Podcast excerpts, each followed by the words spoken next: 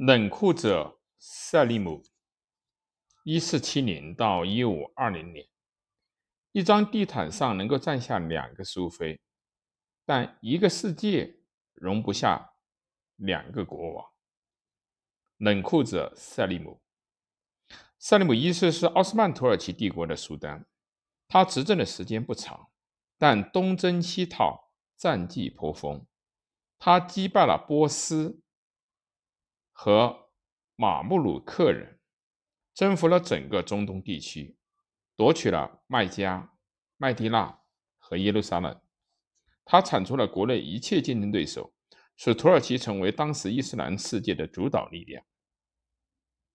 他是历史上最为冷血的苏丹之一，但同时也是最伟大的苏丹之一。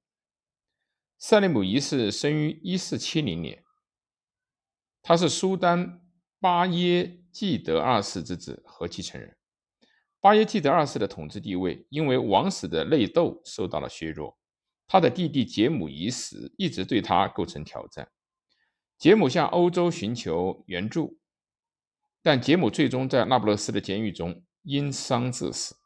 然而，相较于之后产生的混乱，这场家庭的内斗还不算什么。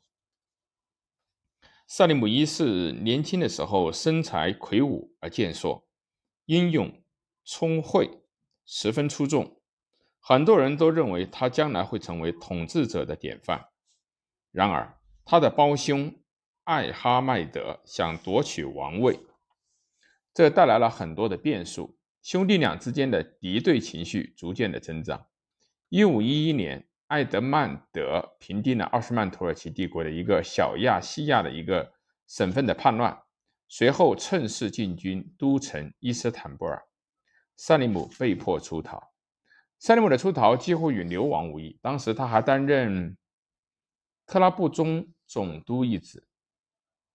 萨利姆卧薪尝胆，苦练军事技能，在与格鲁吉亚作战时取得大胜，为奥斯曼土耳其帝国夺取了卡尔斯。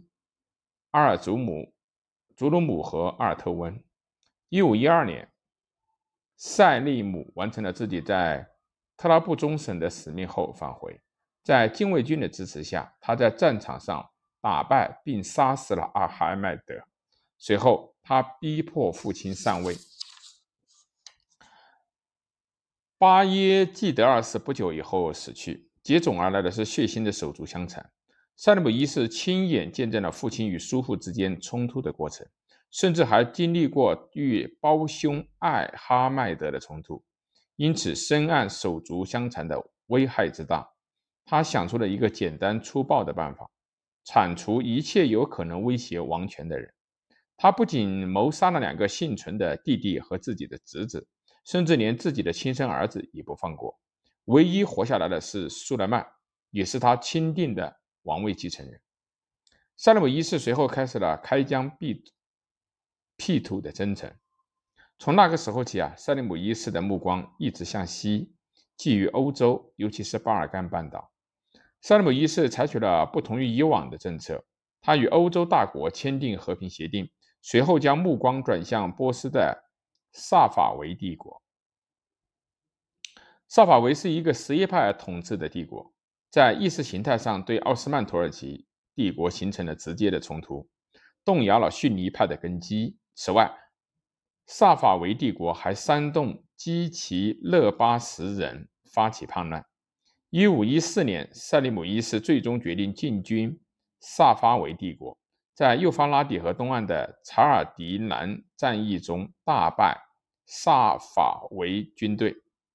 至此。萨利姆一世已经铲除了国内外的直接对手，于是准备向南攻打马穆鲁克王朝。当时的马穆鲁克王朝的疆土从埃及延伸到巴勒斯坦，再到叙利亚，且马穆鲁克王朝时常插手奥斯曼土耳其帝国内部的事务，这使得奥斯利姆一世大为恼火。萨利姆一世率军南下，一五一六年在达比克草原，也就是阿勒颇以北。战役中摧毁了马穆鲁克的军队，继而于一五一七年攻占了开罗。如此一来，他将叙利亚、巴勒斯坦、埃及都纳入到奥斯曼土耳其帝国的版图。萨利姆一世开始自称为哈里发，伊斯兰圣城麦加和麦地那的守护者。他的战果并没有维持很久。一五二零年九月，萨利姆一世罹患疾病，很快就去世了，极有可能是死于某种癌症。他的儿子苏莱曼接管了帝国。